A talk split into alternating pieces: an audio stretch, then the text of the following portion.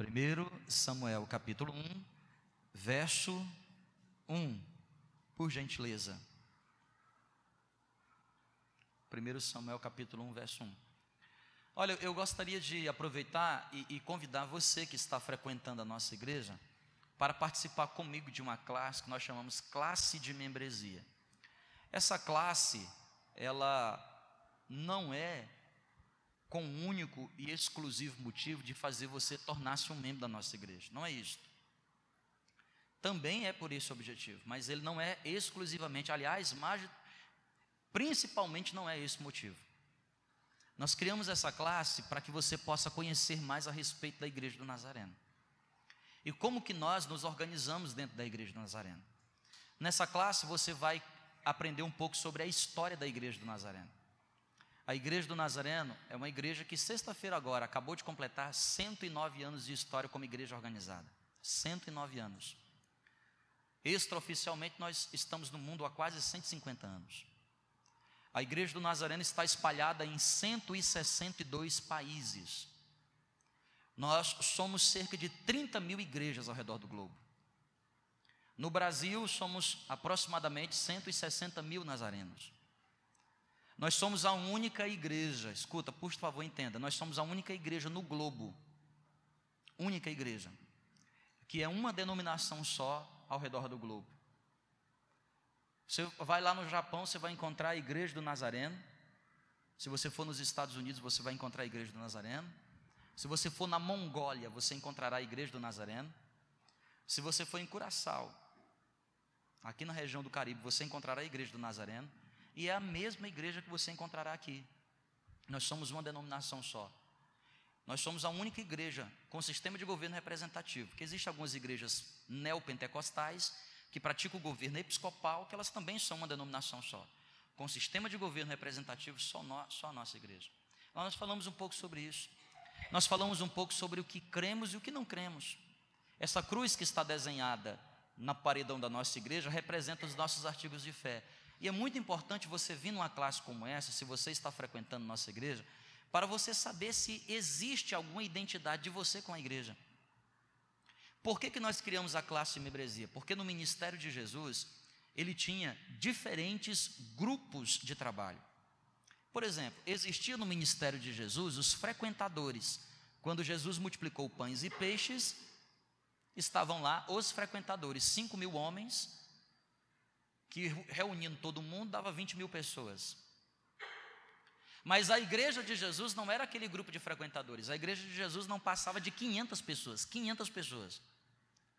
Em 1 Coríntios capítulo 15 diz que quando Jesus apareceu ressurreto, ele apareceu para um grupo de 500 irmãos. Quando o Espírito Santo de Deus desceu em Pentecostes, nem os 500 tinham mais, só tinham 120. Quando Jesus precisava de gente para ajudar no ministério, ele enviou 70 discípulos de dois em dois. 20 mil, 500, 120, 70. E quando Jesus escolheu pastores, gente para trabalhar no reino de Deus de tempo integral, eram apenas 12. E dentre os 12, três mais chegados: Pedro, Tiago e João. Nessa classe você vai aprender em que grupo você está. Qual é o grupo que você pertence? O grupo dos amigos de Jesus?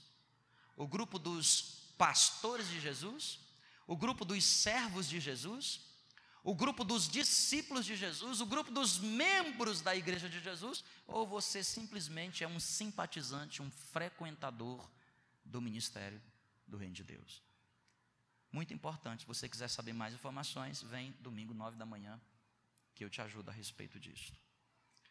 Houve um homem de Ramataim, Zofim, 1 Samuel capítulo 1, verso 1, da região montanhosa de Efraim, cujo nome era Eucana. Ele era filho de Jeroão, filho de Eliú, filho de Tou, filho de Zuf, da tribo de Efraim. Tinha Eucana duas mulheres, uma se chamava Ana e a outra Penina. Penina tinha filhos, Ana, porém, não os tinha.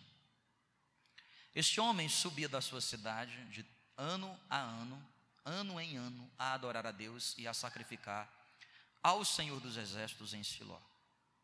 Estavam ali os dois filhos de Eli, Ofni e Finéias. Eles eram sacerdotes do Senhor. No dia em que Eucana oferecia o seu sacrifício, dava ele porções destes a Penina, sua mulher, e a todos os seus filhos e filhas. A Ana, porém, dava uma porção dupla, porque ele a amava, ainda mesmo que o Senhor a houvesse deixado estéril. Verso 6: A sua rival a provocava excessivamente para irritar, porquanto o Senhor lhe havia cerrado a madre. E assim o fazia ele de ano em ano. E todas as vezes que Ana subia à casa do Senhor, a outra irritava pelo que chorava e não comia. Então Eucana, seu marido, lhe disse: Ana, por que choras? E por que não comes? E por que estás de coração triste? Não te sou eu melhor do que dez filhos? Após terem comido e bebido em Siló, estando Eli, o sacerdote, assentado numa cadeira junto ao, a um pilar do templo do Senhor, levantou-se Ana e, com a amargura de alma, orou ao Senhor e chorou abundantemente. Vamos orar?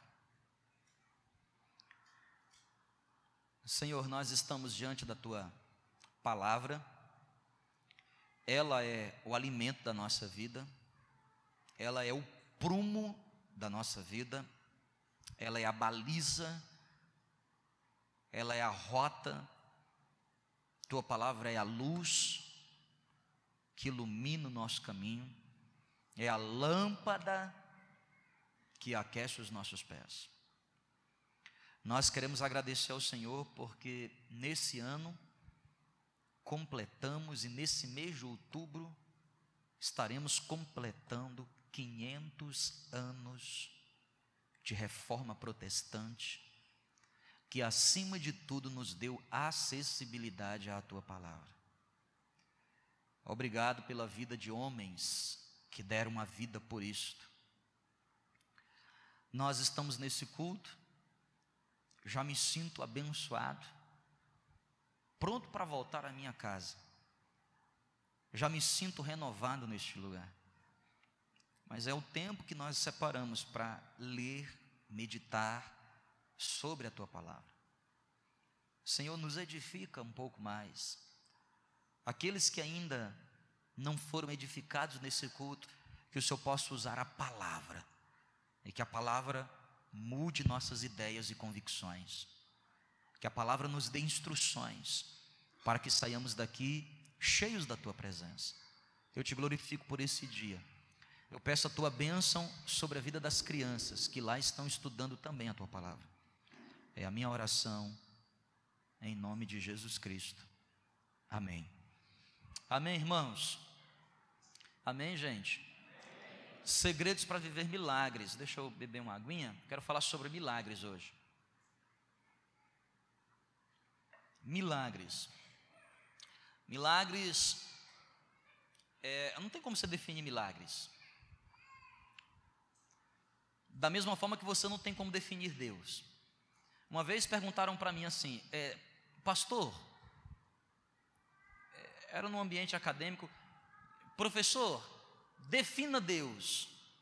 Eu disse, é, não dá para definir. E quando nós definimos qualquer coisa, a primeira coisa que a gente faz como definição é limitar. Se eu vou definir Deus, eu vou limitar Deus. E Deus é um ser ilimitado.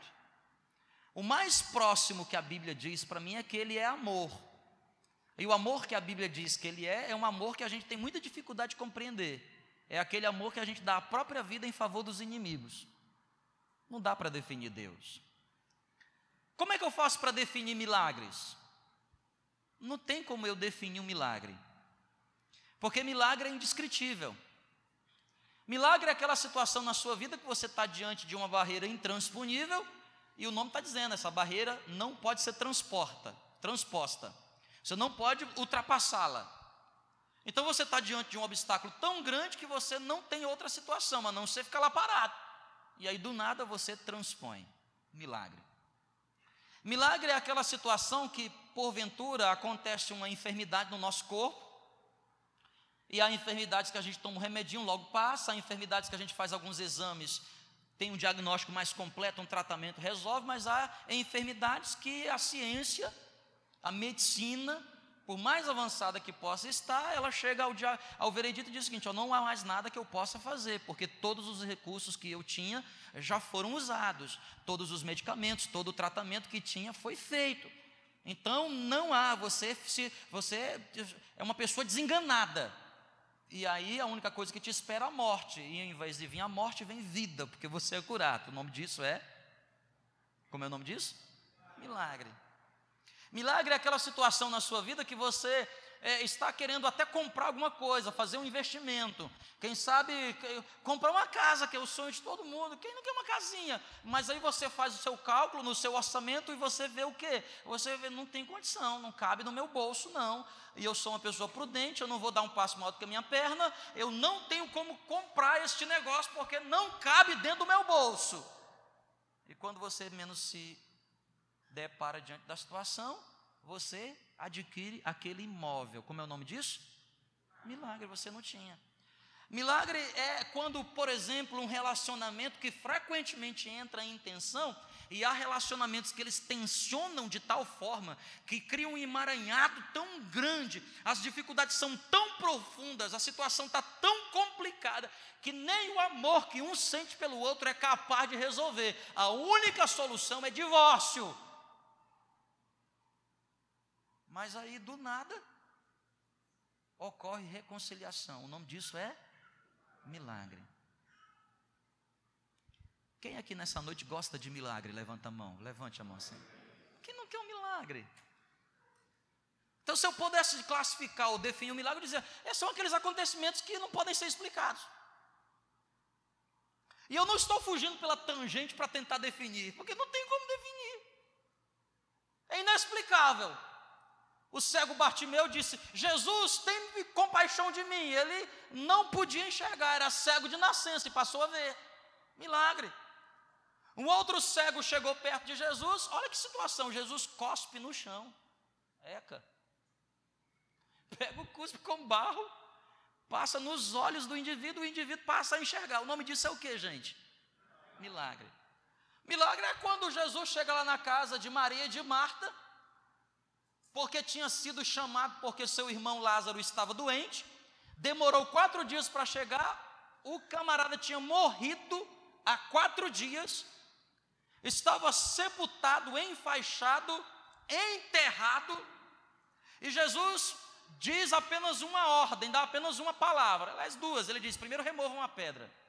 Porque aquilo que vocês podem fazer, não me chama não, porque vocês podem remover a pedra. Removam a pedra para mim, porque aquilo que vocês não podem fazer é a minha vez de falar. Lázaro, saia dessa tumba. E lá vem o defunto todo enfaixado. Como é o nome disso? Milagre. Quais são os segredos para viver milagres? Deus ele quer nos abençoar fazendo milagres na nossa vida, e eu tenho dito aqui na nossa igreja. Os milagres que Deus quer fazer sobre nós são milagres para resolver a nossa vida de uma vez por todas. Não é para você ficar refém de um milagre, porque o milagre deve ser um acontecimento fora da reta.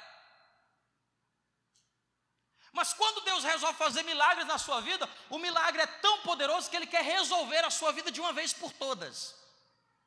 Bartimeu, que outrora falei aqui, ele era mendigo e cego.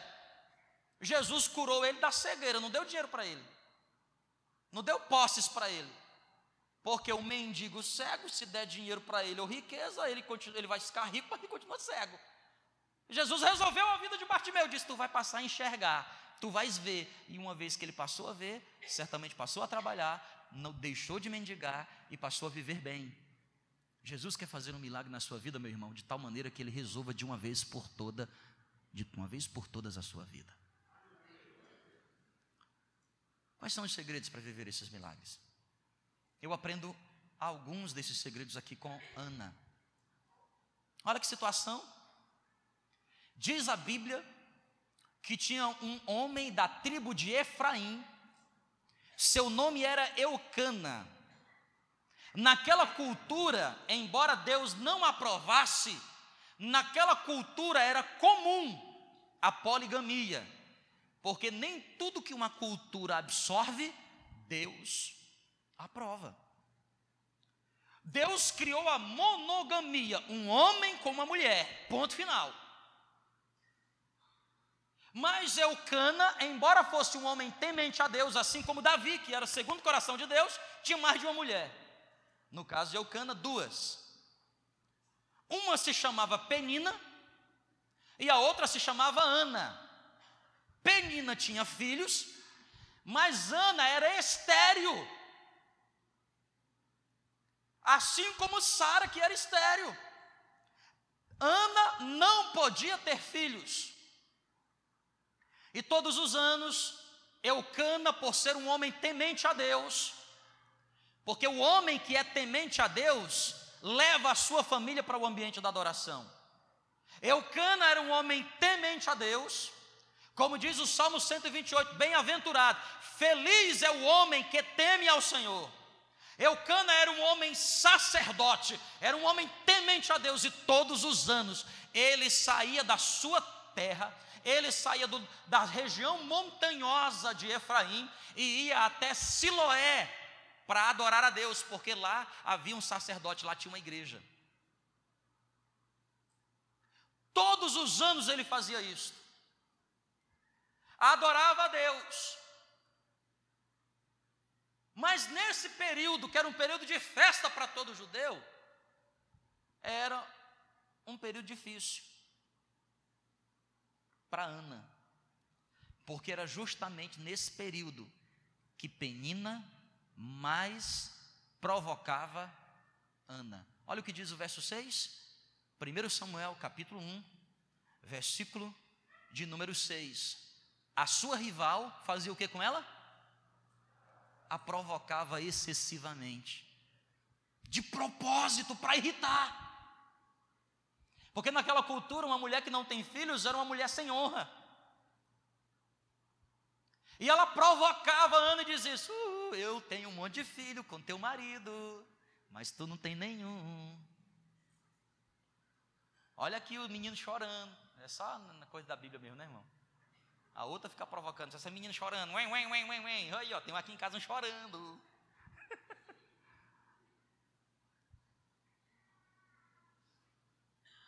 Sabe o que eu aprendo aqui, irmãos? Quem ainda está aqui, diga glória a Deus.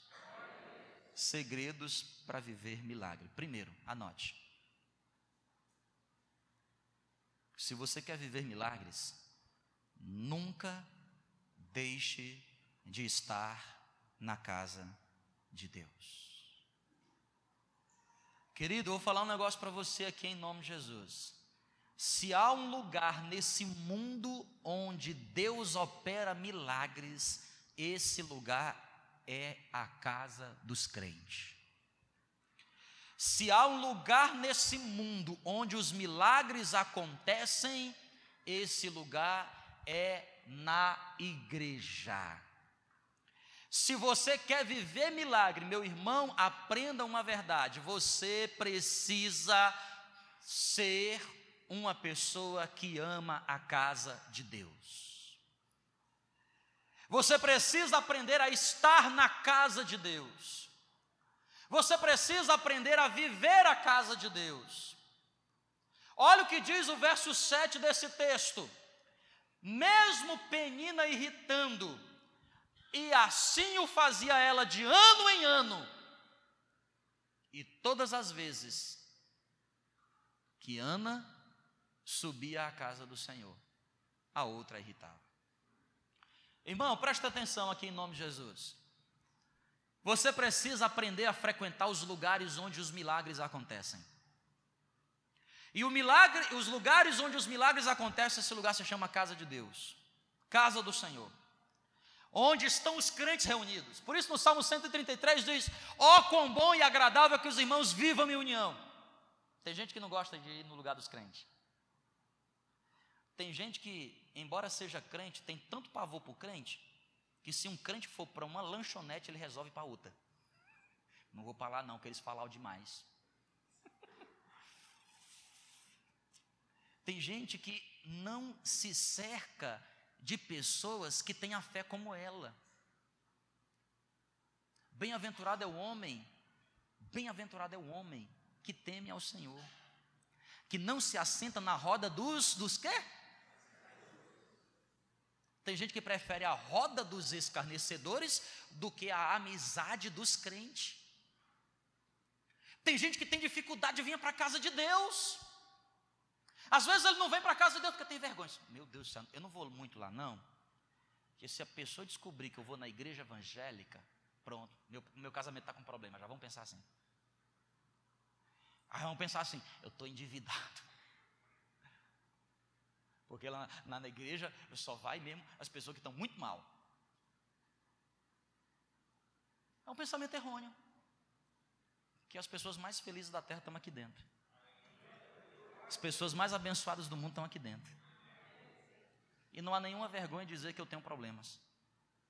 Porque quando eu vou à casa de Deus, lá na casa de Deus eu sou tratado, eu sou curado, os milagres acontecem sobre a minha vida. Ana entendia essa verdade, ela dizia assim: rapaz, olha, é dia de ir para a igreja, é dia de eu estar na casa do Senhor. Eu não vou, não, porque Penina vai estar lá, vai estar aquela irmãzinha não vou dar o gosto daquela irmã ficar esfregando a benção dela no meu rosto. Não vou. Errou, filho. Não vou para a igreja porque, porque eu estou muito mal. Já prestou atenção que quando uma, a gente fica mal, a gente não quer vir para a igreja? É quando a gente deveria vir, não é não? hum? Conhece aquela história da mãe que chega para o filho e fala assim: Filho, você tem que ir para a igreja. Ele disse, mãe, eu não vou. Hoje eu não vou. Não tem quem me tire dessa cadeira. Não vou. Filho, mas você tem que ir para a igreja. E ela, ele diz, não vou, mãe, não vou. Não. Aí a mãe diz, vou te dar três motivos para você ir para a igreja, filho. Primeiro, filho, hoje é domingo, no pé do cachimbo. Você tem que ir para a igreja. Segundo, menino, hoje é culto de Santa Ceia. Você tem que ir para onde? E terceiro, você é o pastor. Dá um jeito de ir lá. Eu estou contando essa história para dizer para você o seguinte: até nós, pastor, irmão, tem dia, é ou não é? Tem dia que eu falo para ela assim: só hoje estou afim, não, hein? Eu falo assim para ela: você não quer pregar lá hoje? Hoje eu estava com tanta dificuldade, irmão, de querer fazer um sermão, que eu, eu até falei para os meninos aqui: dá um tempinho que eu vou ali escrever alguma coisa para falar para os crentes.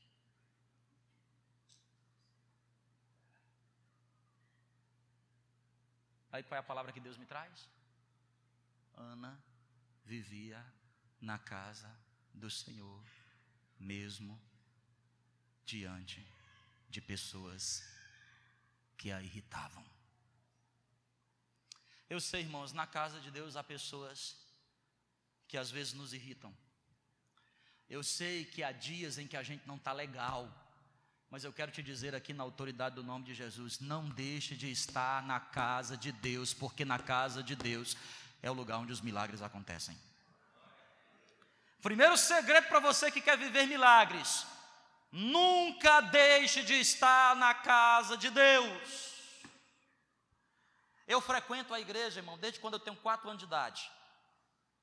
Quatro anos de idade, me levaram para a igreja. Gostei tanto desse negócio que nunca mais saí. Uma vez mamãe falou, já contei isso aqui na igreja, mamãe falou assim, menino, você está indo demais para a igreja, menino. Ela falou assim, desse jeito. Menino, você está a partir de hoje,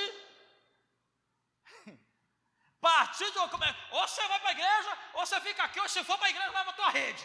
Dormia de rede. Sabe o que eu fiz? Levei a rede. Passei a ser o zelador da igreja. Dormia lá, chegava de sexta-feira, só saía na segunda para ir para a escola. Depois a mamãe falou assim: Não, filho, pode voltar para casa. Eu amo estar na casa do Senhor, irmão. Quantas vezes eu vim na casa de Deus aqui participar de uma reunião, de um culto, Deus lavou a minha alma. Eu também já vim para a casa de Deus que gente te afronta. Mas eu prefiro olhar para as coisas boas que acontecem no meio da igreja do que olhar para as afrontas que eu porventura possa enfrentar. Já teve dias muito, ó oh, irmãos, deixa eu falar para vocês aqui um testemunho pessoal. Durante esses quase 40 anos frequentando a igreja, eu, eu sou uma pessoa tão igrejeira, e não sou tão igrejeira porque hoje sou pastor, não. Eu sou pastor apenas há quantos anos? Oito anos. Nove, já é tudo isso. Olha, eu vou fazer dez anos de pastor. Nossa, está ficando bom, hein? Dez anos. Nove anos que eu comecei esse negócio aqui de ser pastor. E antes de eu ser pastor, eu gosto, eu gosto, tanto da casa de Deus, irmão. Na nossa igreja, a gente precisa tirar pelo menos um mês por ano. É obrigatório. Sabe o que acontece quando eu, eu saio de férias? O que, que eu faço? Eu vou para onde? Para a igreja. Irmão, chega domingo assim, eu fico, meu Deus do céu, o que é que eu vou fazer? Se um dia eu for na ilha de Marajó, ou então lá na. Como é o nome daquela que fica ali perto de Natal? Como é que eu, hã? Fernando de Noronha, lá tem igreja ou não? Se eu for para lá, vou abrir uma igreja lá. Você precisa aprender a gostar da igreja. Davi disse assim: Eu amo a casa do Senhor.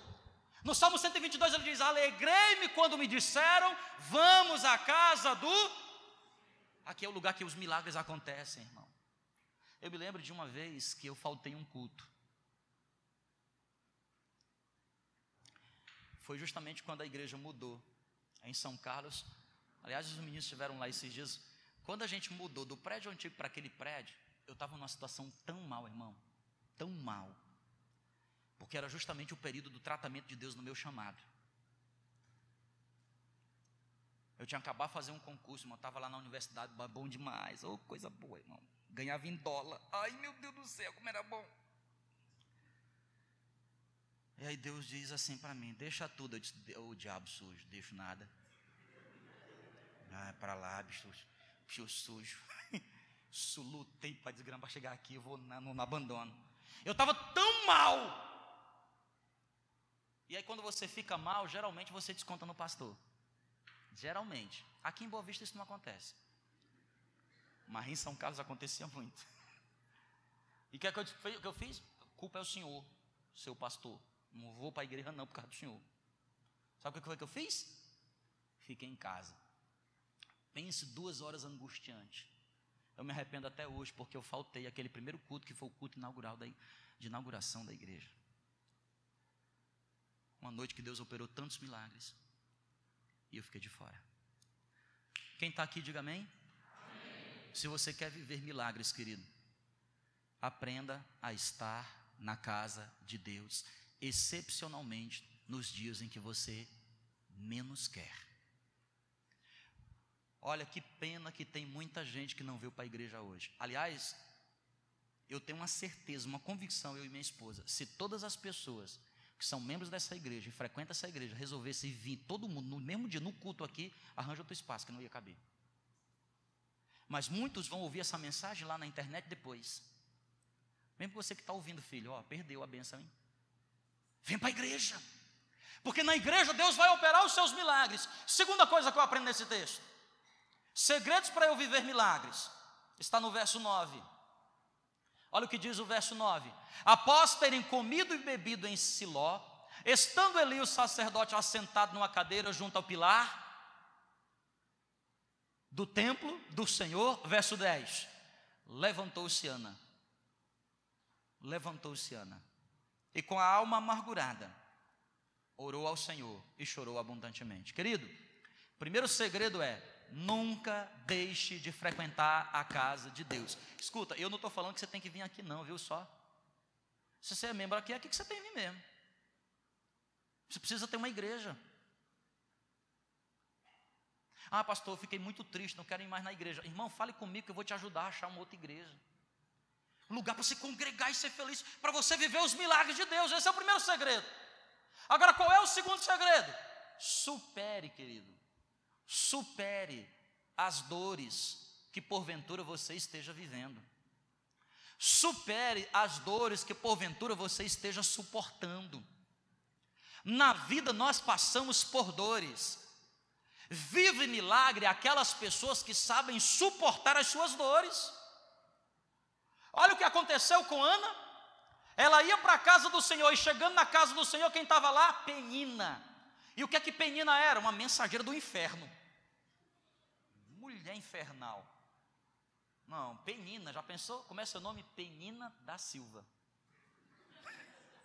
Que é isto? Né? E o que ela fazia? Ficava irritando a outra. Iu, iu, iu. Eu tenho filho. O menino está chorando agora, aqui, ó. Uh, tá mamando, o bico tá rachando, eu tenho filho. eu tenho filho. Entendeu? Olha o menino com catarro no nariz, aqui, ó, menino. E a Ana, doida para ter filho, e a outra só irritando na casa de Deus, isso na igreja, irmão. Na igreja. E Ana amargurada. E Ana com dores, quais, eram as dores? Da afronta, da pessoa ficar apontando, da pessoa ficar caluniando. Mas a Bíblia diz que chegou um determinado momento, verso 10: levantou-se Ana. Ana resolveu sair do seu estado de procrastinação. Ana resolveu superar a dor da impossibilidade que lhe incomodava. Não dá para viver milagres, irmão, se a gente não primeiro aprender a superar essas dores. Supere essa dor de desânimo que porventura você esteja sentindo. Supere essa dor que porventura te leva a desistir. Supere, olha, uma das dores piores que existe na vida. Eu acho que depois da ingratidão, a pior dor que existe é a dor da incompreensão.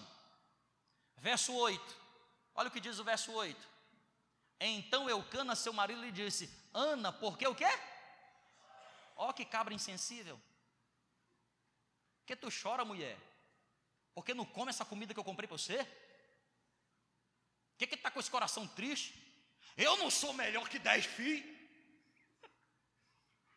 E Ana lá no seu coração, é não, seu tosco. Eu, eu sei que você gosta de mim, mas eu quero é fio. Catarro no nariz para rachar o bico do peito. Aquela dor de parto assim que elas sentem. Uai! Era o que Ana queria. Olha, a incompreensão de quem? Quem é o cara aqui que está tendo incompreensão? Maria dentro de casa. Você quer experimentar milagres? Supere as incompreensões que você encontra dentro de casa. Não dá tempo eu ler aqui, mas diz a Bíblia que ela foi lá na casa de Deus e começou a orar. Começou a orar, acho que a partir do verso 12, começou a orar. E ela orava.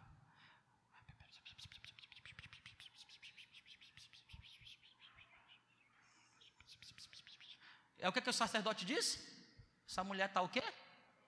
Está bêbada. Olha a incompreensão. Não vou te falar. Ana estava no dia ruim, não estava não? Vai para a casa de Deus. A abençoada fica irritando ela. O marido é insensível. E quando ela chega na casa de Deus, o pastor fala o quê? Uma calúnia. Bicha bêbada. Que tomou um porre, hein? Não tem nem respeito para a casa de Deus, vem para a casa de Deus bêbada. Ela não estava bêbada, ela estava orando. Ela estava ali orando. Querido, eu estou querendo dizer para você o seguinte: ó, supere a dor da incompreensão. Supere a dor da incompreensão. Supere a dor da amargura. Verso 10 diz que ela levantou-se com amargura de quê? Amargura vem literalmente, irmão, de amargo. E a vida nos proporciona situações amargas, sim ou não? Há situações na nossa vida, irmão, que pinga no nosso lábio é fel puro. Verdade ou não é verdade? Sabe que Deus está nos ensinando nessa noite? Se você quer viver milagres, supere os gostos amargos que porventura a vida está te proporcionando. Levante-se dessa situação. Terceira e última coisa que eu aprendo está no verso 18. Verso 18. E aí vou finalizar que o tempo já estourou hoje. E disse ela: O que é que ela disse? Porque depois que ela foi acusada de estar bêbada, ela diz para o sacerdote, diz assim, Senhor, eu não sou filha de Belial. Eu não sou dessas que não me importa com, se importa com o Senhor, eu me importo com Deus. É que eu sou uma mulher atribulada de alma. É que tem uma amargura profunda na minha alma. E eu vim aqui fazer uma oração em um voto a Deus. Eu vim fazer um voto com Deus. E meu voto é: se Ele me der um filho, eu devolverei a ele. Eu consagrarei esse menino ao Senhor. Na sua cabeça não passará navalha. Ele não provará bebida forte, porque ele será um eunuco, alguém consagrado a Deus desde o princípio. Eu vou devolvê-lo, assim que ele desmamar, vou devolvê-lo na casa do Senhor. Então o sacerdote percebeu que ela fazia uma boa oração e que ela não estava bêbada. E é o que ele diz: vai em paz, e que o Deus de Israel conceda o teu pedido no verso 18 ela diz: Ache a tua serva mercê, graça diante de ti. Assim a mulher se foi no seu quê? E ela fez o quê? Comeu. Agora ela se converteu porque comeu. O crente gosta de comer. Uma pessoa que está muito sem comer, tu vai dizer, é meu ímpio. Está falta de fé. Sabe por quê, irmão? A fé, sério. A fé traz uma alegria tão grande no nosso coração que a gente só pensa em fazer o quê? Festa. Bora fazer a festa. E o que eu acho espetacular nesse versículo que diz assim: "E o seu semblante já não era o que, igreja? Três passos, três passos para você viver milagre. Nunca deixe de estar na casa de Deus. Supere as suas dores. Alegre-se antes do milagre chegar. Alegre-se antes. Sabe o que significa se alegrar antes? Fé. Não queira ver para crer aprenda a usar a sua fé. Se alegre mesmo diante da dor. O nome disso é fé.